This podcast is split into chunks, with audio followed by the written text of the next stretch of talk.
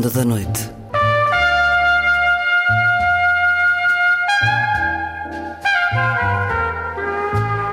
Com Luís Caetano.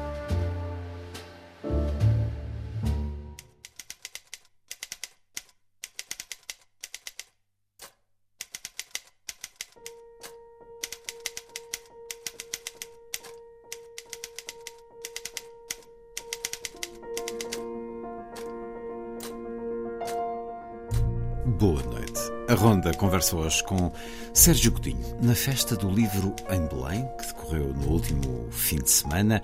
Uma conversa sobre o livro 75 Canções, publicado pela Assírio e Alvim. Mas uh, Sérgio Godinho vai ter novo romance em outubro, terá por título Vida e Morte nas Cidades Geminadas. Um retrato da imigração para a França nos anos 60, 70. Na vida breve, a poesia da Nobel polaca da literatura Wisława Szymborska, Gato em apartamento vazio, para escutar na voz da autora, e na última edição, os livros propostos pela editora Bertrand para esta rentrée, livros hoje anunciados, são muitos e variados, propostas até ao final do ano da Bertrand para conhecer no final do programa. E para além disto, há música. Vai ser assim a ronda.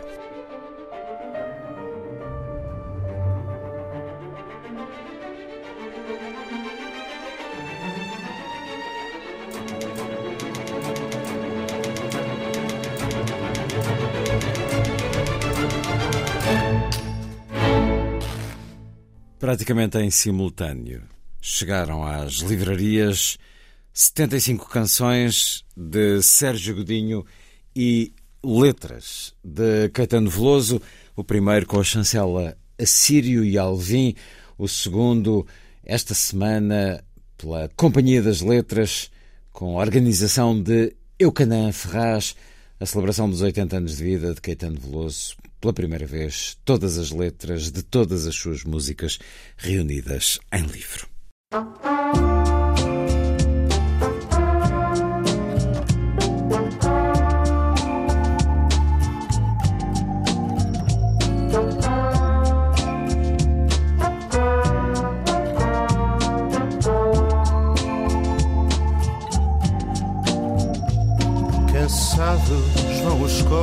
Para casa dos ritmos imitados de outra dança. A noite finge ser ainda uma criança de olhos na lua, com a sua cegueira da razão e do desejo. A noite é cega e as sombras de Lisboa são da cidade branca, escura face. Lisboa é mãe solteira, amou como se fosse a mais indefesa. Princesa que as trevas algum dia coroaram. Não sei se dura sempre esse teu beijo, ou apenas o que resta desta noite. O vento enfim parou, já mal o vejo por sobre o tejo. E já tudo pode ser tudo aquilo que parece. Na Lisboa que amanhece. O tejo que reflete o dia à solta. À noite prisioneiro dos olhares. Ao cais dos miradouros vão chegando dos bares os navegantes, amantes das teias que o amor e o fumo tecem.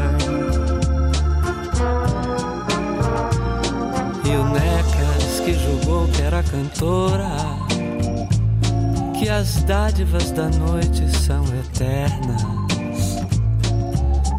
Chega a madrugada, tem que rapar as pernas para que o dia não traia de tristes que não foram nem marlens. Não sei se dura sempre esse teu beijo, ou apenas o que resta desta noite.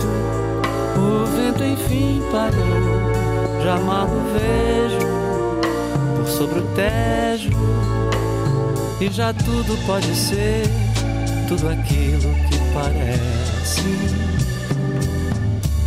na Lisboa que amanhã.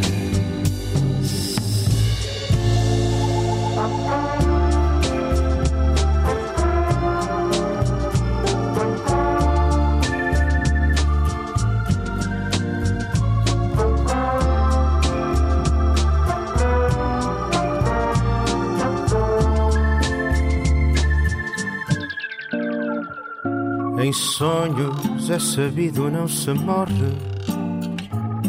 Aliás, essa é a única vantagem. De após o vão trabalho, o povo ir de viagem, eu sou no fundo fecundo em glórias e terrores e aventuras. E há de quem acorda estremunhado, espreitando pela fresta a ver se é dia. Aí se as ansiedades ditam sentenças friamente ao ouvido, Ruído que a noite a seu costume transfigura. Não sei se dura sempre esse teu beijo, apenas o que resta desta noite. O vento enfim parou, já mal o vejo por sobre o Tejo, e já tudo pode ser tudo aquilo que parece na Lisboa que amanhece. na Lisboa que amanhece. Na Lisboa que amanhece.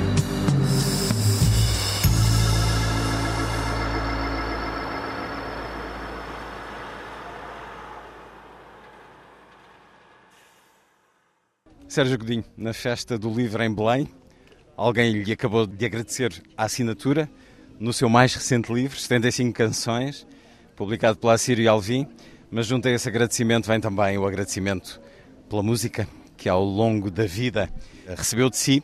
Podemos abrir em qualquer página estes 75 canções e é muito provável que uma canção da nossa vida nos uh, leve para momentos, mas é um livro feito das partituras e das letras e também. das letras. Estão na partitura e estão separadas também. As letras que lidas são poemas, mas não é a mesma coisa porque são letras que nós adequamos a melodias, a ritmos, a tons. Se eu ler é terça-feira e a Feira do Ladra abre hoje às 5 da madrugada e a rapariga desce a escada 4 a 4, vai vender mágoas ao desbarato. Ora, isto é bonito e eu gostaria de ler este poema se ele não me evocasse tantas horas passadas a escutar essa extraordinária canção. Afinal, Sérgio Godinho, o que é que distingue uma letra de um poema?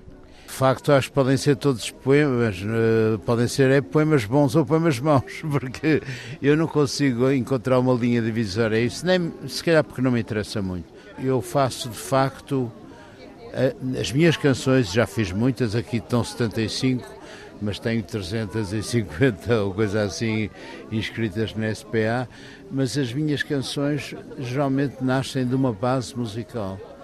E, e as letras quando existem, já se vão adequar a essa base musical. Isso é uma espécie de segredo de polichinelo, digamos, das minhas canções, porque como as letras são fortes, pode-se crer que, que as letras que eu ponho poemas em música. Ora, muitas vezes é o contrário e a maior parte das vezes é o contrário. A música é de facto a respiração, a pulsação de tudo, não é? Uh, para mim. Embora tenha havido letras que tenham existido anteriores. A Sem a música. Sem a música, mas são raras, são raras. E o Sérgio Godinho escreve poemas, escreve escrita sem música. E faço também, quer dizer, tenho o segundo livro de poemas, que aliás até está. Sangue por um Fio foi o primeiro. E o, o Sangue por um Fio foi o primeiro e o Palavras são Imagens são Palavras. Sobre o qual conversámos, que está aqui, edição Quetzal. No caso das 75 canções, que de facto é o livro, em termos de objeto, é o livro mais recente, é um, é um é, digamos, um livro técnico, mas é comprado também por pessoas que não tocam, mas também é um bom instrumento, é um songbook, não é? É um é livro que o Sérgio Godinho espera que seja para ganhar prática, ganhar som. Claro, porque tem, tem, tem as partituras, tem as letras, tem as cifras. As cifras são, para quem não saiba, as posições na guitarra, na viola, as posições dos dedos. E, portanto, há muita gente que, mesmo até músicos que tocam comigo, que me dizem uh, que eu componho de uma maneira um bocado heterodoxa. Uh, e que não segundo não by the book. e agora estamos aqui com, e agora temos aqui um songbook. Porque eu de facto sou um autodidata, eu sei pouco de música no sentido uh, solfejo. Do solfejo.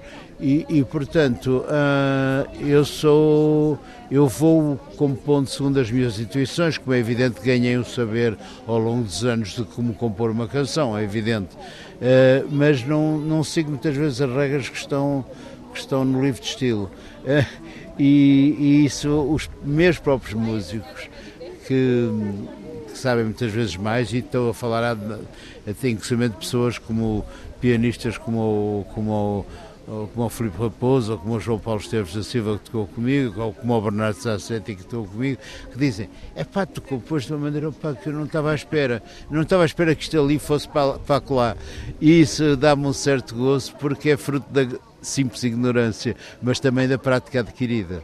E este é um livro de convite a quem não tenha também esse estudo musical, essa prática, esse conhecimento, porque também aconteceu consigo ler mais jovem ou menos jovem, ler livros assim e aprender com eles e poder tocar com eles. Sim, de facto, quando eu era adolescente havia poucos livros deste género. Começaram a aparecer nessa altura, quando eu era adolescente, na altura que eu também comecei a pôr as mãos na guitarra uh, na guitarra acústica. Mas também muitas vezes uh, circulavam fotocópias de, de, dessas, dessas de, das posições de viola, chamemos-lhe assim, ou da, ou da, própria partitura. E nós passámos uns aos outros e era assim que aprendíamos também. Seja dito que neste livro há, há, há, há não, acho como digo, as partituras e as letras separadas, visto que considero também que é uma, é uma entidade, não é, entre as duas, Uh, mas também foi muito, muito, muito revisto, muito corrigido. Este livro, aliás, já existiu com menos canções. É um livro em progresso. É um livro em progresso. Existiu primeiro 55 canções, 60 canções, agora 75 canções, mas vamos ficar por aí. Então, mas se há 350 na SPA, porquê ficar por aí? E como é que foi a escolha destas 75? Não, primeiro porque também não acho que todos, todas valham o, afim, a pena serem passadas para papel. Não acho que se, há coisas menores, não é? Há coisas que foram feitas para, sei lá, para um, um uma série ou um espetáculo, uma série de televisão, mas uma, num trabalho menor, uh, uh, que eu considero menor. Uh, portanto, não acho que haja interesse. Por exemplo, o Zeca Afonso, ainda bem que existe, tem um livro com todas as, as, as, as canções. A célula até foi começado por Zé Mário Branco, com a ajuda de mais duas, dois, dois, enfim, duas pessoas. No seu caso ficava uma coisa, 350, ficava aqui um, um volume jeitoso. O Zeca também tem um volume jeitoso, mas de qualquer maneira não interessa. Interessa-me fazer uma escolha. A escolha é sempre, a seleção é sempre difícil, tem que se deixar coisas de fora. Uh, mesmo quando eu faço um espetáculo, eu esta noite vou estar aqui na, na Festa do Livro também num espetáculo e, e, são 20 e tal canções. Ora que é penoso muitas vezes e difícil nós fazemos a, a, a, a escolha. Tem que ter uma coerência musical, tem que ter uma coerência Uh, mais até musical que poética, porque uh, digamos que a coerência poética estabelece de per si. É?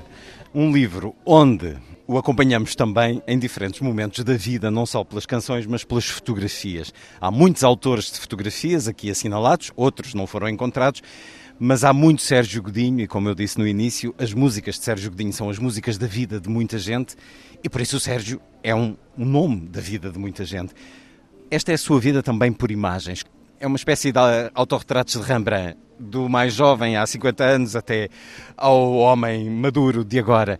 Como é que é a sua relação com estas fotografias? Não, essa relação é pacífica. Aliás, muitas delas até foram coisas que eu tinha uh, guardadas ou que os meus uh, editores uh, tinham, o meu gente que trabalha comigo, o meu manager, também guarda muitas fotografias. Muitas destas fotografias também foram, algumas, perdão, foram retiradas do meu livro Retrovisor, portanto, da biografia musical que fiz com o Nuno Galopim, algumas das fotografias existiam. Às vezes é só um pormenor também da fotografia, são as mãos, são eu tirar a guitarra, são esses gestos, não é? E, portanto, é uma... É, é, no fim de contas também um pouco da história da minha vida nos palcos e não só da minha vida.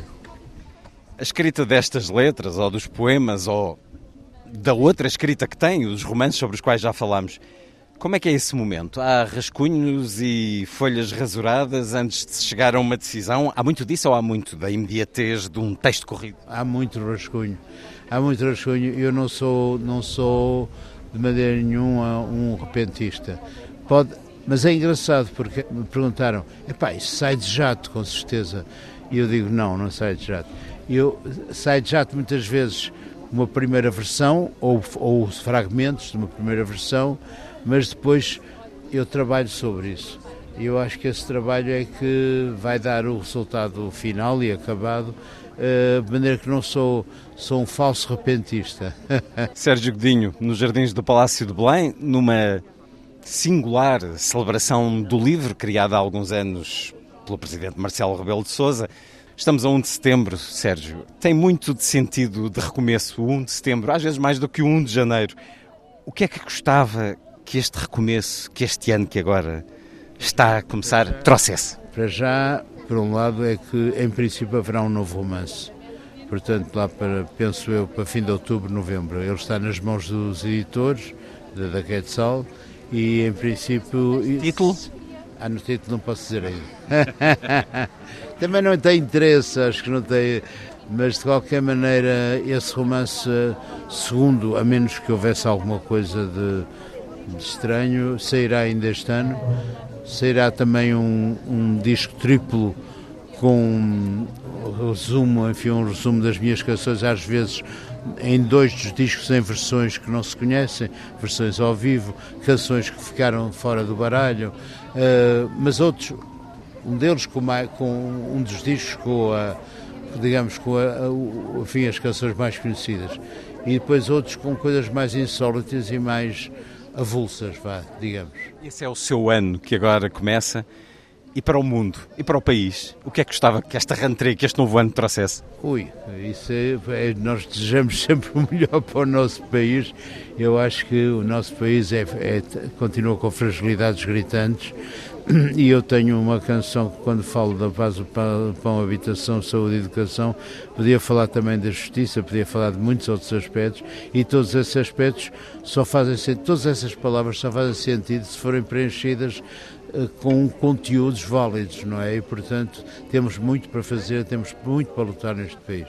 E essa canção mantém-se tão atual. Sérgio Godinho, muito obrigado por esta conversa mais uma vez na Antena obrigado, 2. Obrigado, é um prazer. Sérgio Godinho, 75 canções já nas livrarias no final de outubro. Vida e Morte nas Cidades Minadas. É um novo romance com burlesco e com ternura num retrato de uma emigração para a França de duas cidades geminadas, Compiègne e Guimarães, e uma galeria de personagens cheias de humor. Vida e Morte nas Cidades Minadas, Sérgio Godinho para ler de novo na ficção no próximo mês.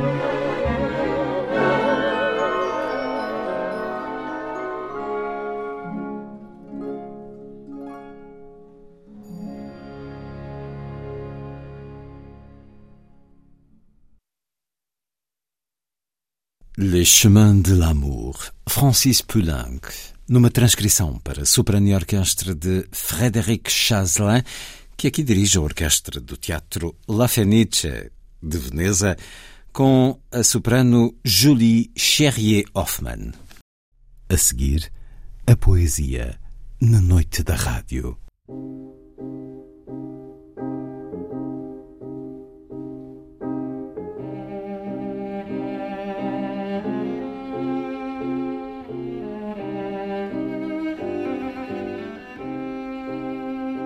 A vida breve.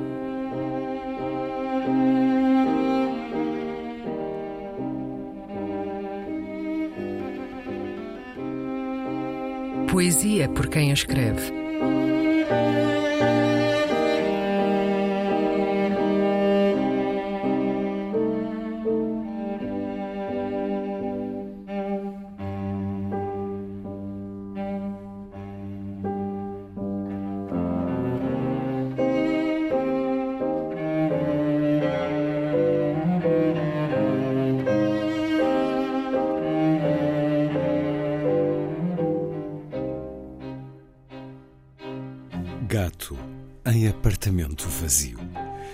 Poema da polaca Wisława Szymborska.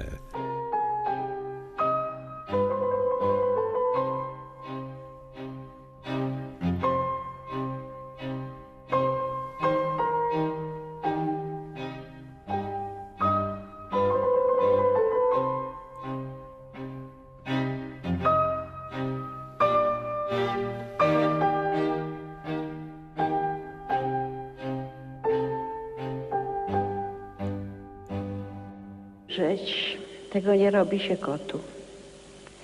Bo co ma począć kot w pustym mieszkaniu? Wdrapywać się na ściany, ocierać między meblami. Morrer. Isso não se faz ao gato. Pois que há de um gato fazer num apartamento vazio? Ir arranhando as paredes, roçar-se por entre os móveis. Por aqui nada mudou, mas está mais que mudado. As coisas estão nos sítios, mas os sítios outros são. E nem se acende a luz pela noitinha. Ouvem-se passos na escada, todavia, não os tais. A mão que põe no pratinho o peixe também não é a que antes punha. Algo aqui não acontece às horas que acontecia. Algo há aqui que não corre como devia correr. Alguém aqui esteve, esteve, e agora teima em não estar. Vasculhados todos os armários, percorridas todas as prateleiras, uma vez verificado o chão sob a alcatifa, contra todas as proibições, até espalhados os papéis, que é que fica ainda por fazer? Dormir esperar? Deixa-o só voltar. Deixa-o lá mostrar-se. Há de aprender que com um gato não se brinca assim. Há de um bicho ir-se chegando para perto, como quem não quer a coisa, bem devagar, muito sobre as patinhas ofendidas. E ao princípio, nada de saltar nem de miar. Co więcej jest do zrobienia? Spać i czekać. Niech tylko wróci. Niech no się pokaże. Już on się dowie, że tak z kotem nie można. Będzie się szło w jego stronę, jakby się wcale nie chciało, pomalutku, na bardzo obrażonych łapach i żadnych skoków, pisków na początek. Gato em Apartamento Vazio. Poema de Wisława Szymborska. Escutámo-lo na voz da autora e na tradução de José Júlio Gomes.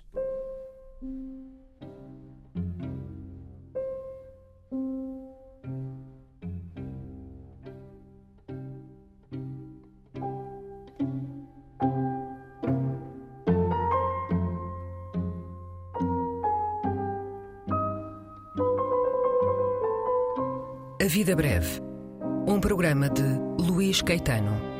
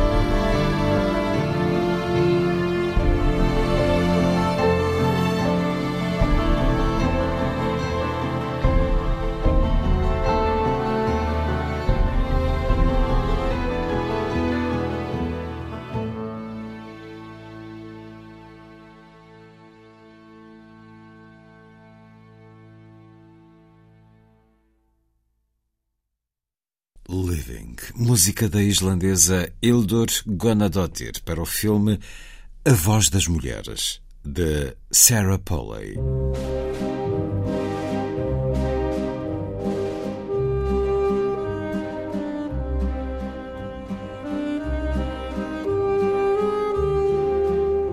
Última edição.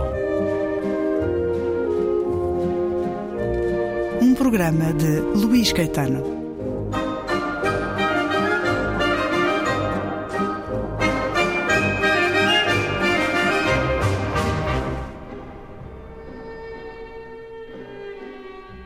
Tempo não é uma linha, e sim uma dimensão, como as dimensões do espaço. Se conseguirmos moldar o espaço, também conseguiremos moldar o tempo. E se soubéssemos como fazê-lo e nos movêssemos mais depressa do que a luz, poderíamos viajar no tempo e existir em dois lugares em simultâneo. Foi o meu irmão Steven quem me disse, numa altura em que vestia uma camisola granada desfiada para estudar e passava muito tempo a fazer o pino para que o sangue lhe corresse para o cérebro e o alimentasse. Não compreendi o que queria dizer com aquilo mas talvez ele não o tenha explicado muito bem. Ele já se estava a afastar da imprecisão das palavras. Mas comecei a pensar no tempo como sendo uma forma, algo que se podia ver, como uma série de transparências líquidas, umas por cima das outras. Não se olha para trás ao longo do tempo, olha-se para baixo, através dele, como quem olha através da água. Às vezes, vem isto à superfície, de outras vezes aquilo, por vezes nada. Nada se vai embora. Certo de Olho de Gato, da canadiana Margaret Atwood. Tradução de Rita Canas Mendes. Nova edição de um dos principais livros da autora favorita de leitores de hoje, Margaret Atwood que prossegue a sua edição na Bertrand, agora com este Olho de Gato, 35 anos depois de uma primeira edição nas publicações Europa-América. É um romance de formação e, ao mesmo tempo, uma reflexão sobre o envelhecimento. Um dos livros hoje apresentados e já disponível nas livrarias pelo Grupo Bertrand, que hoje anunciou as suas eh, propostas para a rentrée, todas as chancelas deste grupo, a própria editora Bertrand, a Quetzal, a Temas e Debates, a Pergaminho, a Contraponto, a 1117 e a Arte Plural, com dezenas de propostas até ao final do ano nas mais diversas áreas, géneros e para diferentes idades. Refiro hoje algumas das propostas da chancela Bertrand, da editora Bertrand, que, para além de continuar em bom ritmo com a edição da obra de Margaret Atwood, prossegue também as novas edições de Aquiline Ribeiro, mantém-no em convite regular, disponível em outubro, em plena evocação dos 60 anos da morte de Aquiline Ribeiro, A Via Sinuosa. É o primeiro romance do escritor que tem aqui um prefácio nesta edição de João Soares. É também um romance de crescimento, da descoberta do corpo, das primeiras paixões da personagem Libório Barradas, um alter ego de Aquilino Ribeiro. Já Manuela Gonzaga regressa ao romance, olhando a história de uma mulher lenda, a Qualtune, a princesa do Congo. Manuela Gonzaga numa incursão africana, num tempo de escravatura e de domínio da Igreja e das potências imperiais. A autora, natural do Porto, viveu em África, em Moçambique e em Angola, dos 12 aos 24 anos. É um romance histórico inspirado em factos e personagens reais a partir de uma pesquisa inicial de Isabel Valadão. Também com a edição em outubro e de regresso ao catálogo da Bertrand escritora española Julia Navarro. Yo creo que eh, nos escuchamos muy poco los unos a los otros y sobre todo no hacemos el esfuerzo de ponernos en la piel de la persona que tenemos enfrente.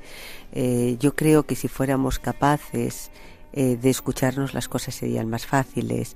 Eh, dos de los protagonistas de mi, de mi libro lo que hacen es tener una larga conversación, una larga conversación que parten de posiciones absolutamente antagónicas. Al final no se hacen amigos, al final eh, no se han convencido el uno al otro, pero se han acercado, han logrado empatizar porque se han escuchado. Eh, a mí me parece que es fundamental el valor, el valor del diálogo. Júlia Navarro, já por eh, duas vezes convidada deste programa, é uma das vozes da atual literatura espanhola com mais leitores. Ela trazer-nos aqui uma reflexão sobre a história das mulheres na sua ação com os homens. O livro tem por título Uma História Partilhada, será publicado pela Bertrand em outubro e dá-nos, por exemplo, Cleópatra na sua relação com César ou Marco António. Diz-nos quem foi Simone Beauvoir na vida partilhada com Jean-Paul Sartre ou Frida Kahlo na relação com Diego Rivera e outras mulheres com outros homens. Com eles, sem eles, por eles, contra eles, uma história partilhada. Júlia Navarro, na Bertrand. Mesma editora que em outubro nos dá Dom Camilo e o seu pequeno mundo.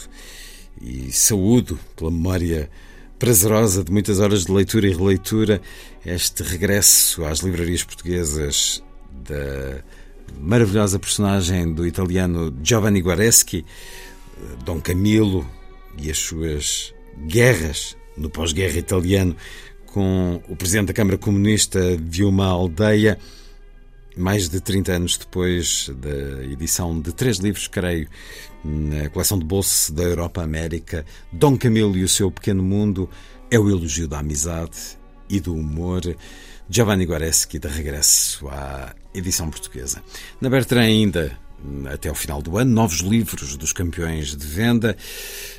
Daniel Steele com Bela, a Porta dos Traidores, romance de Jeffrey Archer, também já convidado deste programa, O Confronto de John Grisham, Marés de Fogo de James Rollins e, inevitavelmente, novo livro de Stephen King, Holy, a trazer-nos Holy Gibney, uma já bem conhecida personagem eh, muito cativante de Stephen King. Com novo livro, depois do bem-sucedido A Torre dos Segredos, Os Mundos Paralelos de Camões e Damião de Góis, está Edward Wilson Lee. Em outubro, o Memorial dos Livros Naufragados. É a extraordinária história do filho legítimo de Cristóvão Colombo, Hernando Colón, um visionário singular quando a imprensa se começava a generalizar após a morte do pai em 1506. Hernando, de 18 anos, procurou continuar e superar a campanha do pai para explorar as fronteiras do mundo, construindo uma biblioteca que tensionava recolher tudo o que for impresso até então. O Memorial dos Livros Naufragados, Edward Wilson Lee, em outubro. Também a olhar a história, O Último Homem Honesto. É um livro que já está disponível. A verdadeira história de um espião duplo na Guerra Fria, autoria de Benjamin Cunningham. Ele conta-nos como na década de 70 a CIA e o KGB vigiaram de perto Karel Kosher, Ambas as agências de espionagem estavam convencidas de que ele trabalhava para o inimigo. Ambas tinham razão. E sim acompanhamos Karel Kuscher e a sua mulher. Ele fez passar por candidato checoslovaco a asilo nos Estados Unidos da América, onde chegou como agente comunista infiltrado. Pouco tempo depois, trabalhava para a CIA. Foi um agente duplo no auge da Guerra Fria. Com a mulher, não faltava uma festa em Manhattan julgavam-se impunes. Até um dia. Na ciência, a Bertrand propõe-nos a supremacia quântica do professor de física na Universidade de Nova York, Michio Kaku. Conta-nos como a revolução da computação quântica mudará o mundo, ou já está a mudar. Diz-nos como os computadores quânticos poderão permitir-nos finalmente criar reatores de fusão nuclear que deem origem a energias limpas e renováveis, sem resíduos radioativos, podem ajudar-nos a decifrar processos biológicos capazes de criar fertilizantes naturais e baratos e podem os computadores quânticos eh, ser capazes, juntamente com os humanos, de revelar os segredos de doenças até aqui incuráveis. Supremacia Quântica de Michio Kaku, já nas livrarias com a chancela Bertrand. Voltando à história, em novembro será publicada a Breve História de Portugal, a Era Contemporânea, 1808-2008, autoria partilhada de Raquel Varela e do brasileiro Roberto Della Santa, entre o romance de realidade e as memórias A Minha Amiga Anne Frank, de Hannah Pick Goslar, que morreu o ano passado, foi uma sobrevivente do Holocausto, foi amiga de infância de Anne Frank e uh, reencontraram-se no campo de concentração de Bergen-Belsen. É a história dessa amizade e talvez da última conversa tida com Anne Frank, que surge neste livro que a Bertrand vai publicar em novembro. A Lua de Joana é um regresso também, um quase clássico moderno eh, de leitura para os adolescentes. A Lua de Joana, de Maria Teresa Maia Gonzalez, já disponível em nova edição na Bertrand. Maria Teresa Maia Gonzalez, que publica novo livro, Alcateia, A Minha Família e Outros Lobos. Com essa pergunta, é possível sermos amigos de um lobo? Esta é uma história de um grupo de lobos, sendo que tanto na escola como na vida há lobos maus e lobos bons. Termino com a adaptação gráfica de o Infinito num Junco, um dos mais fascinantes livros dos últimos anos, que abriu a edição mundial à espanhola Irán Vallejo, vai ser editado em novela gráfica pela Bertrand em novembro. Um livro sobre o amor pelos livros e o papel essencial que tiveram na construção da nossa civilização, nem sempre em papel. O ilustrador espanhol Tito Alba eh, dá-nos pelo desenho toda a viagem de milhares de anos e de diferentes eh, sociedades que Irene Vallejo trouxe para o infinito num junco. Autora espanhola que nos últimos três anos tem sido presença regular eh, todos os anos neste programa, aqui a convidar a uma outra leitura do seu tão bem sucedido livro, porventura a propô-lo a outro tipo de público, a um público mais jovem, O Infinito num Junco, adaptação gráfica de Tito Alba, com Irene Vallejo, para escutar, a terminar esta seleção dos livros apresentados esta terça-feira pela Bertrand, falaremos de outras chancelas em próximos programas. Sí, me, me, interesaba empezar El infinito en un junco de una manera sorprendente para los lectores, no como esperarían en un ensayo, sino casi con una aventura, ¿no? con un tono de, de, de viaje, de misterio, casi detectivesco. ¿no? Y esos, esos misteriosos eh, jinetes pues, eh, son enviados de, de Ptolomeo, que ha decidido construir en Alejandría la gran biblioteca y tiene el plan eh, desmesurado de reunir todos los libros del mundo en, esa biblioteca que va a ser como el gran centro, el símbolo del saber. Y, bueno, pues entonces eh, quería colocar a los lectores en ese momento en el que los libros eran tan difíciles de encontrar, tan escasos, que había que perseguirlos, que así como un cazador persigue a una presa que se esconde en las madrigueras o que huye constantemente ¿no? de, de sus pasos y de su cercanía. Entonces, bueno, quería colocar a los lectores en, en ese universo para que entendieran que los libros, unos objetos que nos parecen perfectamente cotidianos, en realidad son el resultado de búsquedas, de aventuras, de invenciones, de transformaciones, ¿no? Eh, hemos sentido la pasión de escribir sobre casi todo lo que hay en el mundo. Hemos escrito en piedra, en madera, en piel, en el barro, que es la tierra que pisamos. Eh, ¿no? Eh, hemos hecho infinitas búsquedas para encontrar el, objeto perfecto en el que eh, custodiar y proteger nuestras mejores palabras, nuestras mejores ideas, eh, nuestros hallazgos, nuestros descubrimientos. Y, mi intención es que los lectores vean los libros de otra manera después de haber leído El infinito en un junco y entiendan que hay detrás pues eh, casi un, una, una eh, leyenda épica ¿no?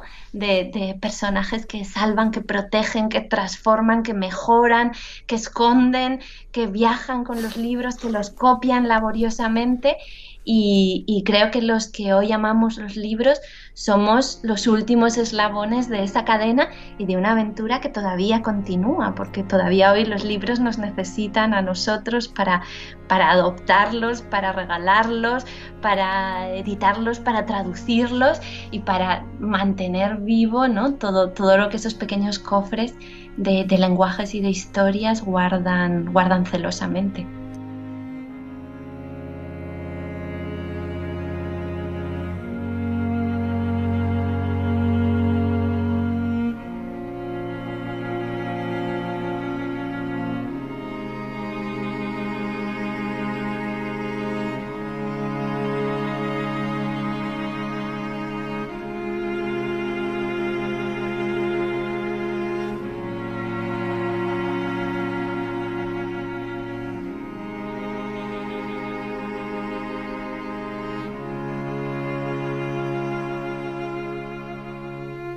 Misteriosos grupos de homens a cavalo percorrem os caminhos da Grécia. Os camponeses observam-nos com desconfiança desde as suas terras ou desde as portas das suas cabanas.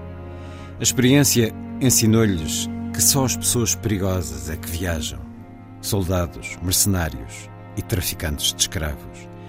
Franzem a testa e grunhem até que os veem fundir-se de novo no horizonte. Não gostam de forasteiros armados. Os ginetes cavalgam sem reparar nos aldeões. Durante meses escalaram montanhas, atravessaram desfiladeiros, cruzaram vales, vadearam rios, navegaram de ilha em ilha. Os seus músculos e a sua resistência endureceram desde que lhes atribuíram esta estranha missão. Para cumprirem a sua tarefa, devem aventurar-se pelos violentos territórios de um mundo em guerra quase constante são caçadores, em busca de presas de um tipo muito especial. Presas silenciosas, astutas, que não deixam rasto nem pegada. Se estes inquietantes emissários se sentassem na taberna de algum porto, a beber vinho, a comer polvo assado, a falar e a embebedar-se com desconhecidos, nunca o fazem por prudência, poderiam contar grandes histórias de viagens. Meteram-se em terras devastadas pela peste. Atravessaram regiões assoladas por incêndios, contemplaram a cinza quente da destruição e a brutalidade de rebeldes e mercenários em pé de guerra. Como ainda não existem mapas de regiões extensas, perderam-se e caminharam sem rumo durante dias inteiros sob a fúria do sol ou das tempestades. Tiveram de beber águas repugnantes que lhes causaram diarreias monstruosas. Sempre que chove, as carroças e as mulas ficam atoladas nas poças. Entre gritos e juramentos, puxaram-nas até caírem de joelhos e beijarem a lama. Quando a noite os surpreende longe de algum refúgio, só a sua capa é que os protege dos escorpiões. Conheceram o tormento enlouquecedor dos piolhos e o medo constante dos bandoleiros que infestam os caminhos. Muitas vezes a cavalgar por imensas solidões, Gela-se-lhes o sangue ao imaginarem um grupo de bandidos à sua espera, sustendo a respiração, escondidos em alguma curva do caminho para caírem sobre eles, assassiná-los a sangue frio, roubar-lhes a bolsa e abandonarem os seus cadáveres quentes entre os arbustos. É lógico que tenham medo. O rei do Egito confiou-lhes grandes quantias de dinheiro antes de mandá-los cumprir as suas ordens para a outra margem do mar. Naquele tempo, apenas umas décadas depois da morte de Alexandre. Viajar com uma grande fortuna era muito arriscado, quase suicida.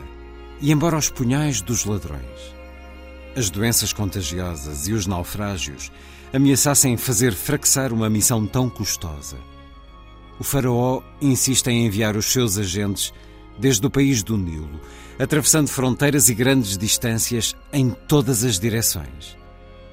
Deseja apaixonadamente com impaciência e dolorosa sede de posse, essas presas que os seus caçadores secretos rastreiam para ele, enfrentando perigos desconhecidos. Os camponeses que se sentam na coscovilhice uns com os outros à porta das suas cabanas, os mercenários e os bandidos, teriam aberto uns olhos assombrados e uma boca incrédula se soubessem o que é que os ginetes estrangeiros perseguiam. Livros procuravam livros. era o segredo melhor guardado da corte egípcia. O Senhor das Duas Terras, um dos homens mais poderosos do momento. Daria a vida, a dos outros, claro, é sempre assim com os reis, para conseguir todos os livros do mundo para a sua grande biblioteca de Alexandria. Perseguia o sonho de uma biblioteca absoluta e perfeita, a coleção, onde reuniria todas as obras de todos os autores, desde o início dos tempos.